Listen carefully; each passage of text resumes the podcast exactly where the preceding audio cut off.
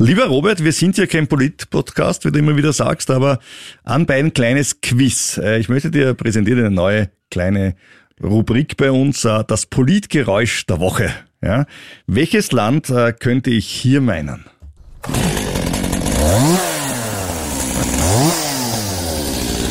Ja, ja, ja, das ist gut. Das ist kommt wirklich was, gut. kommt was, kommt ja, was? Ja, ja. da kommt was. Ja, ja, und was ist das? Nein, es sind, glaube ich, nicht die USA mit dem Texas Chainsaw Massacre. Habe ich vor kurzem wieder gesehen, toller Film, Top Hopper, fantastisch. Ja, Ja, grandioser, grandioser Slasher. Ähm, nein, ich würde auf Argentinien tippen. ja ganz genau, weil der Robert kennt sich halt nicht nur mit Wirtschaft aus, sondern auch mit der Politik. Sie hören den Kurier. The first rule in investment is don't lose. And the second rule in investment is don't forget the first rule. Ziemlich gut veranlagt. Der Finanzpodcast von Kurier und Krone Hit. Liebe Anlegerinnen, liebe Anleger, herzlich willkommen zu ziemlich gut veranlagt, dem Finanzpodcast aus Österreich. Wir schauen heute auf Warren Buffett, der sich ein Radio kauft. Ne? Was, was muss ich jetzt schon leisten? Ja? Nein, ausnahmsweise nicht. Das Wiedererblühen des Euros, obwohl der Robert immer schimpft über die Frau Lagarde, aber dem Euro geht's gar nicht so schlecht. Die Operette rund um OpenAI, Sam Altman, das ist ja die, die Löwinger Bühne. Oh ja, der Das- Woche, ja. Das Skript ist so schlecht geschrieben, das könnte von einer AI stammen. Und äh, Microsoft natürlich auch mit dabei. Äh, über AI-Stocks reden wir heute und eine Aktie mit 10% Dividende für unseren Dividenden Ritter Robert. Auf die freue ich mich, ja. Das habe ich mir gedacht. Und äh, ganz kurz möchte ich kundtun, dass der Nasdaq 100 diese Woche zumindest kurz die 16.000er Marke wieder erklommen hat. Äh, ist leicht runter, beim Monatsvergleich um 9% rauf. Also man hört, ich bin gut gelaunt. Ja, das freut mich. Ich schaue mir an, wie im Gegensatz zum Nasdaq der gute alte DAX so dasteht. Dann eine deutsche Aktie, die einen Rekordhoch erzielt hat und eine, der es nicht ganz so gut geht. Kommen wir aber zurück zum Politgeräusch der Woche, äh, zu unserer Kettensäge. Robert hat es gleich herausgehört. Robert, erzähl doch mal kurz, was ist in Argentinien passiert? Ja, ein gewisser Javier Milei hat dort die Wahlen gewonnen mit einem Konzept, naja, das eigentlich am ersten Blick ganz, ganz gut klingt. Äh, er hat nämlich im Wahlkampf, deswegen haben wir auch dieses Geräusch mit einer Kettensäge, das öfters mal äh, untermalt, diese ganze Sache. Ähm, nämlich, er will den Staat auf ein Minimum zurückkürzen und quasi das alles abschneiden mit der Flex oder mit der Kettensäge. Ja, er will auch Abtreibungen verbieten und sagt, der Klimawandel ist nicht menschgemacht, also war dann bei andere Dinge. Aber er vertritt zumindest in ökonomischen Fragen eine sehr libertäre Position und will den Staat eben minimieren. Ein südamerikanischer Trump irgendwie. Ja, eh. Will auch gleich den Peso abschaffen äh, und den Dollar als Währung einführen, äh, damit sich das Land stabilisiert. Das kann man natürlich machen, ist auch populär dort, klar, weil wenn du eine Währung mit 140 Prozent Inflation hast, dann sehnst du dich nach Karl Nehammer. äh, das ist ganz klar. Also das ist wirklich äh, schlimm und vor allem in Argentinien ja auch nicht das erste Mal jetzt, dass sie Hyperinflation haben. Ja, also wir haben ja das ja das seit Land, Jahrzehnten das Land fast, ne? ist seit Jahrzehnten so drauf. Aber wenn ich jetzt den Dollar einführe, das klingt ja toll, aber was passiert im ersten Moment? Man macht damit mal die Importe längerfristig billiger und Exporte teurer, weil ich ja die eigene Währung nicht mehr abwerten kann. Und damit äh, sinkt die Wettbewerbsfähigkeit meiner Wirtschaft. Aber vielleicht äh, hofft er sich einen heilsamen Schock, der so stark ist, dass die Wirtschaft dann auf einmal in Argentinien wieder funktioniert, weil sie sagen, über Abwertungen geht's ja nicht mehr. Ja, also wir haben das in Europa ja im Kleinen ja auch probiert mit, äh, mit den Griechen im Euro, also mit der Ja. Griechenland-Krise danach, die ja auch genau deswegen dann entstanden ist, weil die griechische Wirtschaft eben nicht, Nicht mehr mitkam. wettbewerbsfähiger wurde, nur weil es einen Euro einführt. Richtig. Also die Reihenfolge ist irgendwie eine andere. Wahrscheinlich zuerst die Wettbewerbsfähigkeit und dann die harte Währung. Ja, aber dann brauchst du wahrscheinlich die harte Währung auch nicht mehr, weil du ja eben Dann hast du selber eh harte Währung. Ja. Also, genau. hm, ja, also ich, ich habe da auch so meine Zweifel. Der Peso ist jedenfalls in den vergangenen 20 Jahren zum US-Dollar von 0,28 auf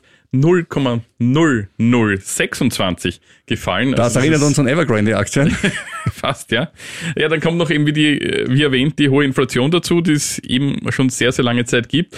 Und es gab ja wirklich viele Versuche, das Land wirtschaftlich zu stabilisieren, aber ich glaube jetzt ehrlich gesagt nicht mehr daran, dass das vor allem so funktionieren kann. Auch das Haushaltsdefizit ist relativ hoch, die internationalen Reserven gering.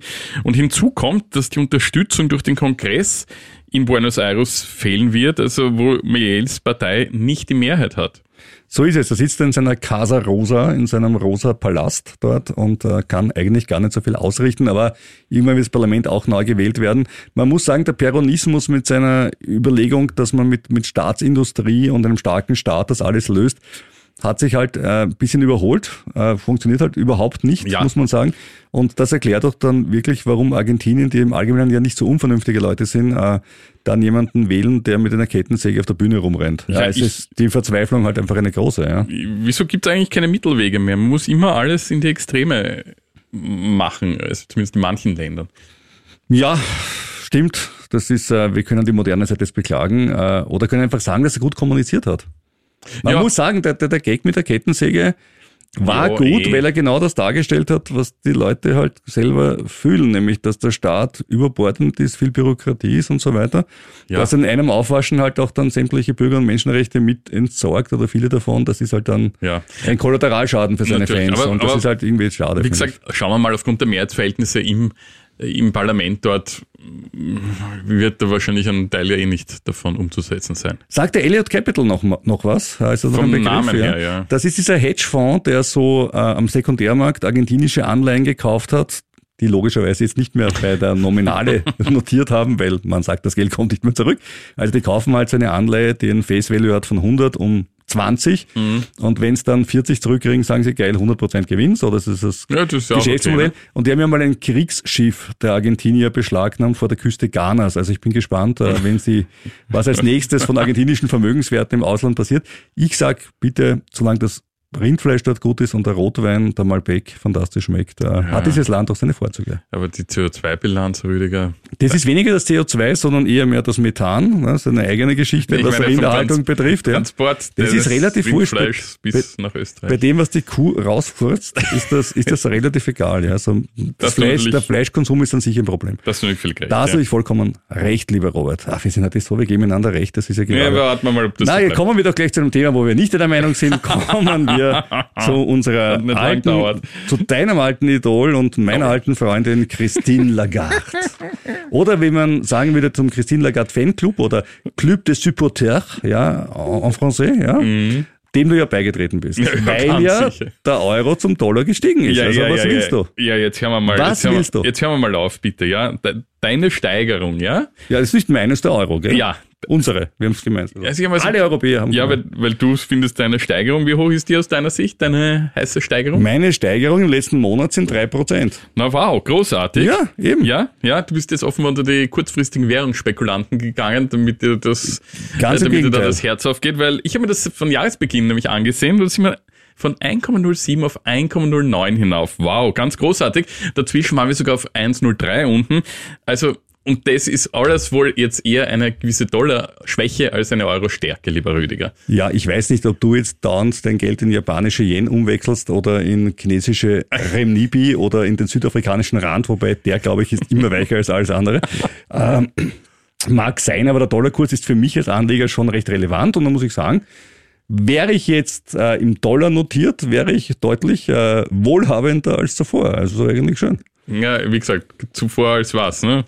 Zuvor war es ja eh, aber der Euro ist angelegt worden. Mit, mit welchem Kurs? Was hat, er geheißen vorher? Warte, ich kann noch, genau, EQ. Und EQ. wie hieß, hieß er noch davor?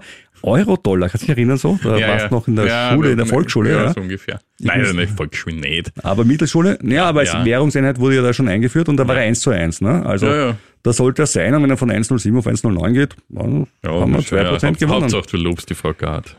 2% Gewinn, da sage ich, ich kenne Börsenindizes in Europa, in Alpenländern, die keinen mehr haben, äh, die würden sich drüber fast freuen. Ja, ja. Äh, warum ist das aber so? Warum ist der rauf? Und da hat der Robert schon recht. Ja, Robert, du hast recht. Oh, ja. Nämlich, es ist der Dollar wirklich runter und zwar aus einem wirklich skurrilen Grund. Weil es der Wirtschaft gut geht. Wenn es der Wirtschaft gut geht oder dem, dem, dem amerikanischen, der amerikanischen Inflation zumindest gut geht, dann geht es dem Dollar schlecht und zwar deswegen, weil alle glauben, dass die FED jetzt die Zinsen senken wird. Ja, und sag, sagen, na gut, dann gehe ich jetzt nicht in den Dollar rein, weil wenn die Anleihe dann sowieso runtergeht, dann tue ich mir das nicht an. Ähm, ja, Also- ich sage einmal, schauen wir mal. Da ist, Also viel, da ist extrem viel Spekulation dabei, dass Ja. die FED jetzt sagt, solange das Inflationsziel nicht wirklich auf Punkt und Komma erreicht wird, Ja.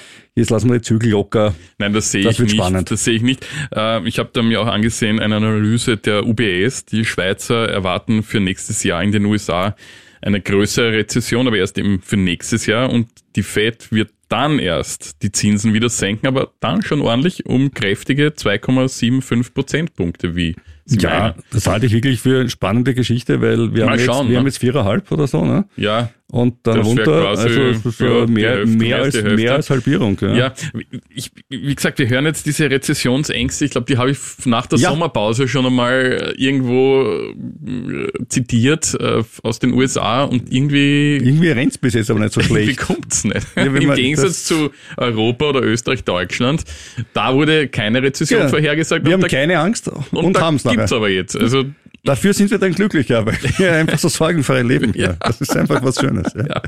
Pierre Wunsch, heißt er jetzt Pierre Wunsch oder Pierre Wünsch?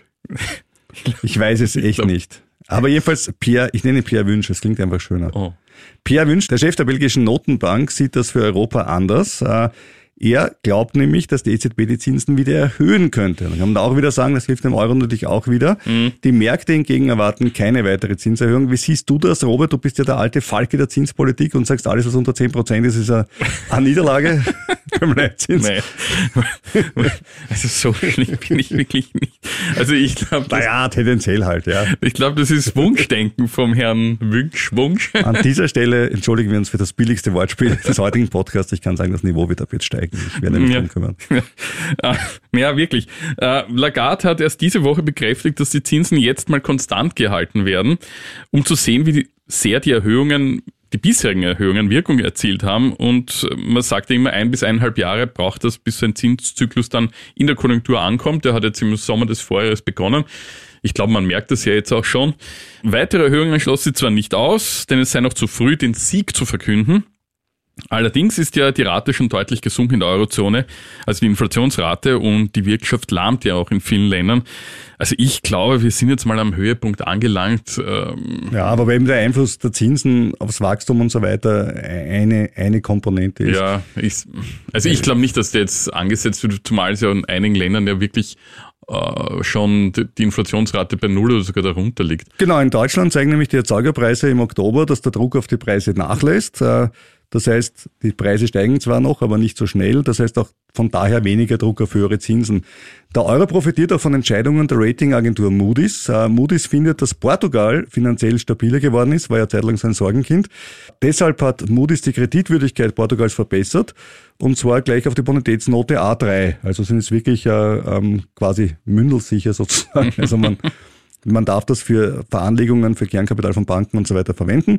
Äh, für Italien bestätigt Moody's die Bonitätsnote äh, und hat den Ausblick von negativ auf stabil erhöht. Das heißt, sie gehen nicht davon aus, dass es sich dort verschlechtern wird. Auch das ist natürlich für den Euro schön, weil damit natürlich die Finanzierung der Staaten ein Stück günstiger wird und vielleicht dann mehr Geld übrig bleibt, um Schulden zurückzuzahlen, Konjunkturprogramme zu machen oder was einem sonst so einfällt.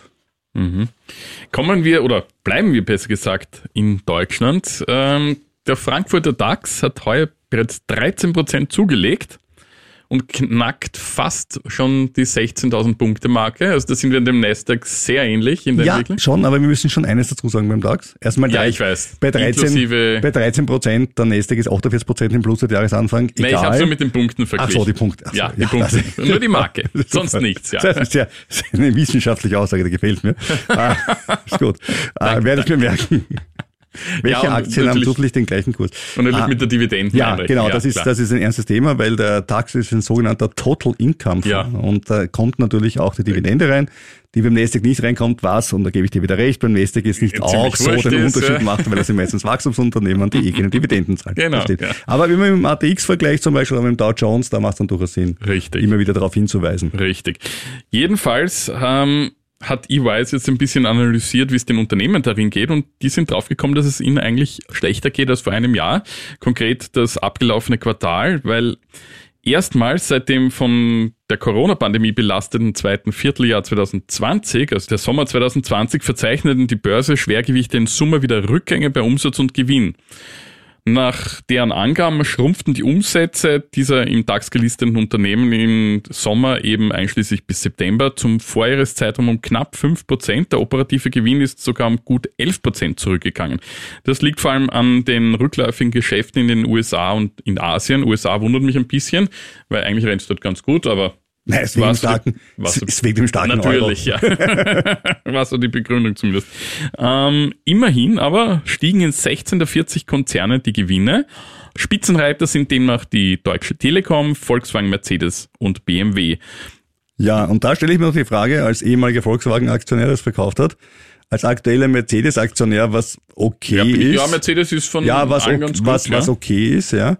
Aber so richtig schön merkt man jetzt nicht, dass man da die Creme de la Creme besitzt, was Gewinne betrifft. Richtig. Oder? Und die Auto- Woran liegt's? Ja, die Autokonzerne sind es auch, die diese Werte Okay. nach unten drücken, weil sie haben nur ein KGV von zwischen zweieinhalb und fünfeinhalb. Das sie ist sind echt sehr billig, weil die Probleme in der Branche sind, gerade in der deutschen Branche sind evident. Äh, mangelnde Absätze bei Elektroautos und hohe Investitionskosten gleichzeitig.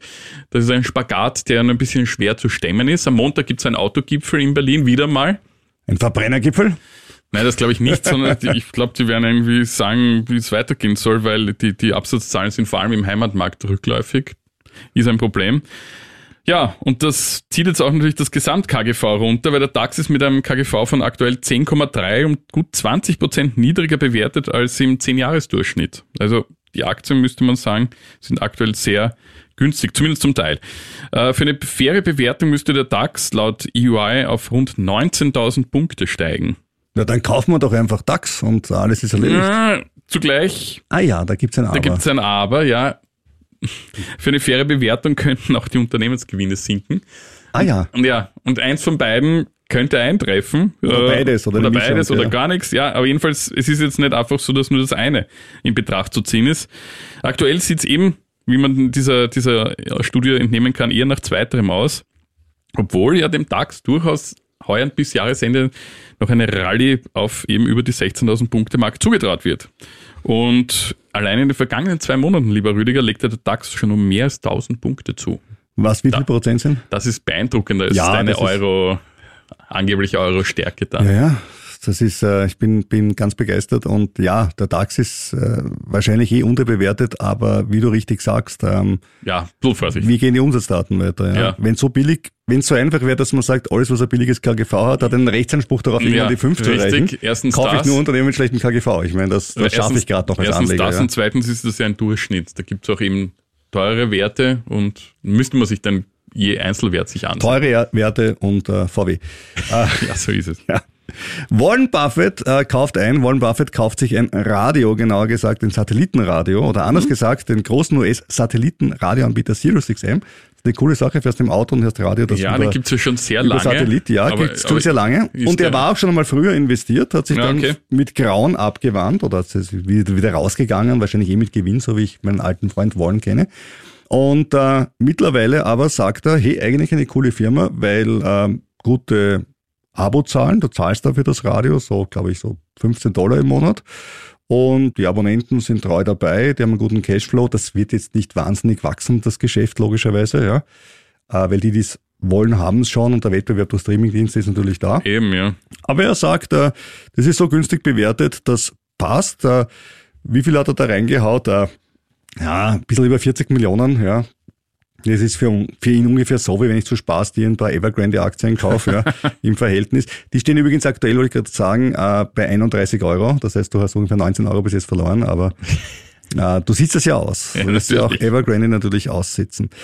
Das heißt, äh, typische Warren Buffett-Aktie, er findet die Fundamentaldaten gut, findet sie unterbewertet, glaubt, dass sie diesen berühmten Wassergraben rundherum hat, sprich etwas hat, das ihre Konsumenten drinnen hält und sagt, über die nächsten fünf, sechs Jahre äh, geht sich das mit dem Cashflow schön aus, dass ich da mit dieser Aktie Geld verdiene. Ja, wenn er meint. Kann man doch machen. Ja, kann er machen, ja. Ich habe dieses Mal auch mal was Interessantes zu Warren Buffett. Äh, Das Analyseunternehmen Morningstar hat im Buffetts Portfolio drei Aktien ausgemacht, die derzeit ziemlich unterbewertet sind und daher eine Kaufgelegenheit darstellen könnten. Die anderen Titel hingegen in seinem Aktienkorb seien fair oder sogar überbewertet, aber diese drei hat, er, hat Morningstar explizit hervorgehoben, also schauen wir uns die drei kurz an.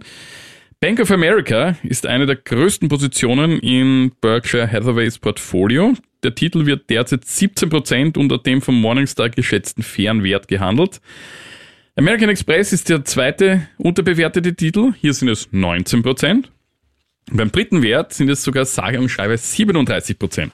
Dabei handelt es sich um Kraft Heinz. Jetzt muss man mal sagen, dass Kraft Heinz wirklich schon seit Jahren eine Kursexplosion vorhergesagt Mhm. wird äh, und die Aktie ja, mh, ja, wir mal, Ja. sich nicht so super entwickelt hat.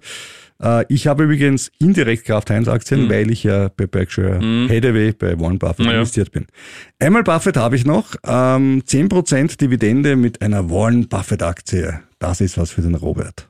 Denn Berkshire Hathaway kennen wir alle. Ja, das ist Ja. eine, eine, eine, eine Firma, wo sich Aktien kaufen kann, hat aber auch eine zweite Firma, die heißt New England Asset Management, kurz NEAM. Okay. Und die ist in dividendenstarke Aktien investiert. Gut, das überrascht jetzt nicht, wer Warren Buffett kennt. Und sie ist seit 2013 eine Firma investiert, die habe ich mir näher angeschaut, die heißt Iris Capital Corp oder kurz ARCC. Und was macht die? Die beteiligt sich an anderen Unternehmen und ist eine Geschäftsentwicklungsfirma, also im Bereich des Business Development, des BDCs, wie der Amerikaner sagt, vertreten.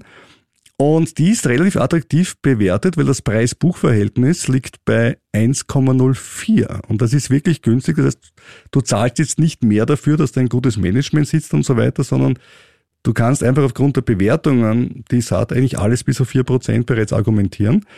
Ausschüttungsverhältnis in den letzten zehn Jahren ist auch sehr fein. Sie schütten 80 Prozent ihrer Gewinne aus. Und das führt eben zu einem zehnprozentigen Dividende, die man hat. Und im Moment äh, ist es geradezu ein Schnäppchen. Also Robert, 10% Dividende bei nur mehr 8% Inflation, das ist ja schon fast nahe an einem Traum. Einfach zu Hause sitzen und das Geld kommt bei der Wohnungstür rein. Ja, du machst mich neugierig mit diesem Titel. Ich Ich werde mir, gewusst. werde mir ein bisschen gewusst. näher ich hab ansehen. gewusst, das ist was für dich. Ja. Danke, danke. Übrigens, apropos Titel, ich habe meine, meine, mein Versprechen noch nicht eingelöst und die Dadat angerufen, Ah, ja. äh, um rauszufinden, warum ich diese Aktie nicht kaufen durfte vom letzten Mal. Ähm, Kann es aber nicht auf die Dadat schieben, ich habe es einfach nicht probiert, ich muss das wieder mal Ja, machen. okay. Also in dem Fall, die Dadat ist nicht schuld, aber ich gehe der Sache weiter nach. Super. Äh, kommen wir nun zu einer Aktie, die heuer so richtig abgehoben ist. Rheinmetall. Grundstück, wenn es Krieg gibt. Ja, sie legte seit Jahresbeginn um 48 Prozent zu und hat diese Woche ein Allzeithoch erreicht. Grund ist neben den Aktivitäten konkret bis 2026 peilt Rheinmetall fast eine Verdoppelung des Umsatzes auf 13 bis 14 Milliarden Euro an. Und Analysten sind der Meinung, das wird auch zu schaffen sein, weil schon jetzt 46 Prozent des dann geplanten Umsatzes in den Auftragsbüchern aufscheint. 11 Milliarden kommen aus der Rüstungssparte, also rund 80 Prozent. Äh, und die seit dem Krieg gegen die Ukraine auf Hochtouren läuft und sogar die Kapazitäten bei Rheinmetall mussten ausgeweitet werden. Zum Vergleich, vor Kriegsbeginn notierte die Aktie noch bei 96 Euro. Jetzt sind es 291 Euro. Also eine Verdreifachung. An dieser Stelle unser Disclaimer, die Erwähnung von Wertpapieren aller Art, egal ob Aktien, Anleihen, NFTs, ETFs, äh, Kryptos, was auch immer, stellen keine Kaufempfehlung dar. Informier dich bitte immer umfassend, bevor du dein sauer verdientes oder geschickt spekuliertes Geld investierst. Du haftest nicht für unsere Entscheidungen und wir nicht für deine. Das ist der Deal hier. Und wenn wir selbst Aktien eines Unternehmens oder einer anderen Anlageform besitzen, die wir im Podcast erwähnen, dann sagen wir es natürlich dazu. Eine weitere spannende Aktie aus Deutschland ist ThyssenKrupp. Die haben ein schiefes Geschäftsjahr und nun die Zahlen für 2022-23 veröffentlicht und die fielen alles andere als gut aus. Sinkende Stahlpreise und gleichzeitig gestiegene Rohstoff- und Energiekosten belasteten das um Sondereffekte bereinigte Ergebnis vor Zinsen und Steuern, das von knapp 2,1 Milliarden auf 703 Millionen Euro sank. Der Umsatz ging um 9% zurück und der Nettoverlust betrug nach milliardenhohen Abschreibungen gar 2 Milliarden Euro. ThyssenKrupp hatte ursprünglich ein mindestens ausgeglichenes Ergebnis in Aussicht gestellt, nach einem Gewinn von 1,2 Milliarden Euro im Vorjahreszeitraum. Ja, und nach diesen schlechten Zahlen hat die Aktie was gemacht? Wenn du so fragst, wird sie wahrscheinlich, ich verstehe es nicht ganz, aber doch raufgegangen sein. Ja. Wahrscheinlich haben wir was Schlimmeres erwartet oder so. Ja? Na, sie ist um 7% gestiegen an diesem einen Tag, richtig. gell? Ja, ist beachtlich. Äh, es gibt da zwei Gründe dafür. Äh, zum einen will Thyssen nächstes Jahr wieder in die Gewinnzone zurückkehren. Ich sage mal, ja, Ja, eh, weil alles ja, andere das wollen die meisten, ja. wäre ein bisschen verheerend. Aber okay. Äh, und das Zweite, Aktionäre sollen dennoch eine unveränderte Dividende in Höhe von 0,15 Euro je Aktie erhalten. Und das ist natürlich dann schon ein gewisser Anreiz, äh, wahrscheinlich drinnen zu bleiben. Äh, Ja, aber wenn die Aktie auf Verschleiß gezahlt wird, wie ich das nenne, also die, wenn die Dividende auf Verschleiß gezahlt wird, das sprich nicht aus dem Gewinn kommt, Ja. sondern aus der Substanz. Substanz, dann zahlt man als Aktionär selber die Dividenden. ne? Das ist dann nicht ganz so sexy, finde ich. Ja, aber persönlich. vielleicht denken sie sich, ich greife die Dividende noch ab und schleiche mich dann. Ich weiß es nicht. Seit Jahresbeginn aber ist trotz der ganzen Umstände die Aktie bereits 20% im Plus. Kommen wir von der alten Economy, kommen Mhm. wir vom Stahl von ThyssenKrupp zu OpenAI. Ich verwende es begeistert, du auch mittlerweile schon. Ja, hier und da. Wie viele Kurierartikel gibt's so, die du verfasst hast, haben OpenAI-Inhalte drinnen gehabt? So ein bisschen so Genau einer. umformuliert. Und, war der gut? Ja, Na dann, äh, viel Spaß in der Arbeitslosigkeit. Nein, die Recherche macht's ja. Ist, so ist es, ja. Genau. Microsoft findet OpenAI auch toll, weil äh, Microsoft ist ja da stark verbandelt. Ich finde Microsoft toll, weil ich habe deren Aktien, das sind dieses Jahr ja super gestiegen bis jetzt und äh, bin sehr, sehr zufrieden damit in meinem Portfolio. Aber was ist jetzt passiert? Äh, Sam Altman, hieß es am Beginn der Woche, oder am Samstag eigentlich, muss als Chef von OpenAI gehen. Kam völlig überraschend, ja. Ganz mystisch war von nicht wahrheitsgemäßen Aussagen von Altman die Rede. Dann hieß es, er kommt wieder zurück. Dann hieß es, nein, er kommt doch nicht zurück. Er geht zu Microsoft. Dann hieß es, er geht nicht zu Microsoft, sondern wieder was anderes. Die Microsoft-Aktie ist mal leicht rauf, leicht runter. Ich glaube nicht wirklich deswegen. Aber ich habe mir gedacht, ich frage jetzt mal jemanden, der sich mit dem Thema wirklich auskennen sollte, nämlich ich frage im Unternehmer nach, äh, ich frage äh, ChatGPT, wie es mit Herrn Altman aussieht. Als KI-Modell kann ich keine Meinungen oder Vorhersagen über zukünftige Ereignisse oder Entscheidungen von Personen oder Unternehmen abgeben.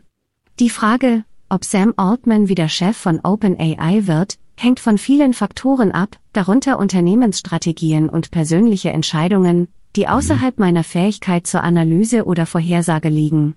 Um aktuelle Informationen zu diesem Thema zu erhalten, wäre es am besten, offizielle Ankündigungen oder Nachrichten von OpenAI oder Sam Altman selbst zu verfolgen. Ja, und damit hat sie vollkommen recht gehabt, ja? Denn was ist passiert am Tag drauf? Sam Altman bleibt Chef von ChatGPT. Also die hat schon was gewusst und hat's mir noch nicht gesagt. Wahrscheinlich, ja. Ja, ja die, Jetzt hat sie diese Kristallkugel, die mir abhanden gekommen ist Ja, und weiß, ja. wie es weitergeht in Zukunft. Aber wie gesagt, er ist zurückgekommen, äh, macht wieder OpenAI und außer Späßen nichts gewesen. Würde mich echt interessieren, äh, was kostet es, so einen Forschungsvertrag einmal kurz zu kündigen, Leute rauszuhauen, den dann wieder einzustellen. Ich stelle mir das wirklich recht geil vor. Naja, angeblich hat er ja nach den jüngsten Meldungen was gefunden, was die Menschheit bedroht äh, oder erfunden. Ja, was das, das Äh, so was? Terminator-Szenario, ich weiß es nicht. Ach so, und deswegen, und deswegen hat er gesagt, wenn es mich wieder einstellt, wird die Menschheit vernichtet und dadurch war ich dann preiselastischer. ich weiß es Dieses Argument. Ja. das ist immer diese AI-Geschichte versus Terminator und Skynet und so weiter, kennen wir eh alle. Äh, ja, solange das Teil einen Stecker hat, wo ich anziehen kann, ja, und dann noch nicht alles steht und nicht alle Krankenhäuser kaputt sind Ja, und so, das ist ist die okay. Gefahr, das ja. ist die Gefahr, ja. Dass man den Stecker nicht ziehen mag, weil dann die, Die Alternative ja, auch nicht schön Kollateralschäden ist. So. einfach zu groß wären, ja. Aber da bleiben wir auf jeden Fall dran. Ja. Kollateralschäden, da haben wir doch gleich eine gute Aktie dazu. Ja, da haben wir eine Aktie dazu. Die nennt sich Bayer und ist auch aus Deutschland. Diese Aktie verlor diese Woche knapp 20 Prozent und fiel auf den tiefsten Stand seit 2006. Seit Jahresbeginn ist es schon ein Drittel weniger der Wert. Äh, zuerst verlor das Unternehmen erneut, zum mittlerweile vierten Mal in Folge, einen Glyphosat-Prozess in den USA. Aber in Europa darf Glyphosat weiter am Markt bleiben und sie freuen sich alle. Ja, Wollte ich auch dazu sagen. ja. Weil wenn man sagt, die Amerikaner, Umweltschutz ist alles furchtbar, wobei wahrscheinlich ist es, weil es ein europäisches Präparat ist und kein amerikanisches, ja. ja. Es muss das ein bisschen Kann schon eine, eine, eine. Rolle spielen, ja. Ja, und dann gab es auch noch was zum Kerngeschäft von Bayer, wo man eigentlich das besser herkennt, nämlich Pharmageschäft. Ein großer Hoffnungsträger ist in einer Studie gescheitert. Asundexian heißt das Zeugs und äh, es sollte wirklich ein super Mittel sein, das die Blutgerinnung hemmen und damit beispielsweise Schlaganfällen vorbeugen sollte. Und an dieser Studie nahmen jetzt 18.000 Patienten mit Vorhofflimmern und Schlaganfallrisiko teil und man untersuchte die Wirkung auf diese Patienten im Vergleich zu den Gerinnungshemmern von anderen Firmen. Und dabei schnitt Asundexian leider schlechter ab als die Medikamente der Mitbewerber. Und deswegen wurde diese Studie nun beendet auf Empfehlung eines unabhängigen Kontrollgremiums. Das erinnert ja fast an den Plot von Auf der Flucht, oder? Ja, ein bisschen, ja. einem Hollywood-Film darstellen möchte. Ja, und Asundexian sollte eigentlich der Bestseller des, äh, sollte den Bestseller des Unternehmens namens Xarelto ablösen. Und für diesen erfolgreichen Gerinnungshemmer laufen nämlich in den nächsten Jahren die Patente ab, das ein bisschen blöd ist. Ja, Äh, dann kommen die Generika. Genau, und Bayer erwartete sich allein von diesem neuen Medikament Umsätze bis zu 5 Milliarden Euro und daraus wird nun nichts. Dass das Medikament abläuft, ist natürlich blöd für Bayer. Also, dass, dass Ja, ja, nicht die- das die Medikament abläuft, sondern das Patent, auf das Medikament abläuft, ist blöd für Bayer. Aber gut für die Konsumenten natürlich. Ne? Und Das ist gut für die gut für die. Krankenkasse, ja. die ja den Ärzten sagen wollten, dass sie nur Wirkstoffe, Wirkstoffe verschreiben sollen und wo die Ärzte Kammer gesagt hat, na na, das ist uh, undenkbar, Apotheker können das nicht beurteilen, nur Ärzte können, können nur nichts, Wirkstoffe ja. beurteilen, weil denen haben studiert und die anderen nicht, aber ja. egal. Eine AI-Aktie habe ich noch, äh, die Motley Fool auf dem Radar hat, nämlich mit dem schönen klingenden Titel Super Microcomputer. Was mhm. machen die? Die bauen Server und was braucht man für AI? Natürlich sehr viele Server. So flüssig gekühlte Dinge, so wirklich die argen Hochleistungsteile machen die. Und äh, der Kurs hat dieses Jahr dann Rekordwert erreicht, ist aber seit Anfang August um etwa 20 Prozent gefallen. Obwohl der Kurs jetzt langfristig betrachtet relativ hoch liegt, sind die Aktien mit dem 26 der bisherigen Gewinne dieses Jahr oder dem 16,7-fachen der Gewinnschätzungen für nächstes Jahr, also dem Future KGV, noch nicht wirklich teuer, weil, weil 16,7 oder auch, auch die 26 Geht, ja. für eine Deckbude schrecken mich jetzt nicht so. Das Geschäftsjahr endet aber erst im nächsten Juni, also wir werden erst dann wissen, wie es da gelaufen ist. Sie bauen jetzt eine neue Fabrik in Malaysia, die 2024 in Betrieb gehen soll und sie können jetzt äh, monatlich 5000 Server-Racks liefern, die auch gekauft werden. Uh, ursprünglich wollten sie nur 4000 Racks pro Monat schaffen. Das heißt, sie sind auch im Umsatz uh, deutlich höher als geplant und äh, sie erwarten einen Umsatz von 10 bis 11 Milliarden Dollar 2024, aber das Ziel in ein paar Jahren soll bei 20 Milliarden Dollar liegen. Also schaut sehr gut aus und wir deswegen von Leuten, die Wachstumsaktien mögen, also allen hier außer Robert Kledorfer. Nein, nein, nein. Äh, du hast auch Wachstumsaktien, Rivian. Ja. wir doch gar nicht gehabt. Wie geht's denen? Gar nicht so schlecht. Ja, also genau. Sie Sie existieren, sie stehen im Portfolio drin. Und Evergrande ist auch noch drin, ja, habe ich dir schon gesagt. Ja, genau. Äh, ja, also Sie können dieses Ziel hoffentlich sogar noch schneller erreichen, weil Sie auch in der Vergangenheit immer rascher gewachsen sind, als das Management selber gesagt hat. Also offenbar mhm. machen den Job nicht so schlecht. Ja, interessantes Unternehmen. Ja, das war's dann mal wieder mit ziemlich gut veranlagt für diese Woche, lieber Rüdiger. ist die nachdenkliche Harfe wieder aufgelegt heute, ja. Elon Musk Weekly fehlt oh. natürlich noch, ja. Ah, ja. Und äh, diese Woche eher schlechte Nachrichten, muss ich sagen. Ja. Also zuerst, wir haben ja letzte Woche darüber berichtet, dass Elon Musk Kritiker verklagt, du erinnerst dich. Ja? Mhm. Jetzt hat er endlich darauf reagiert. Äh, und was macht er? Er verklagt noch mehr Kritiker. Äh, konkret äh, nämlich jetzt die Organisation Media Matters for America.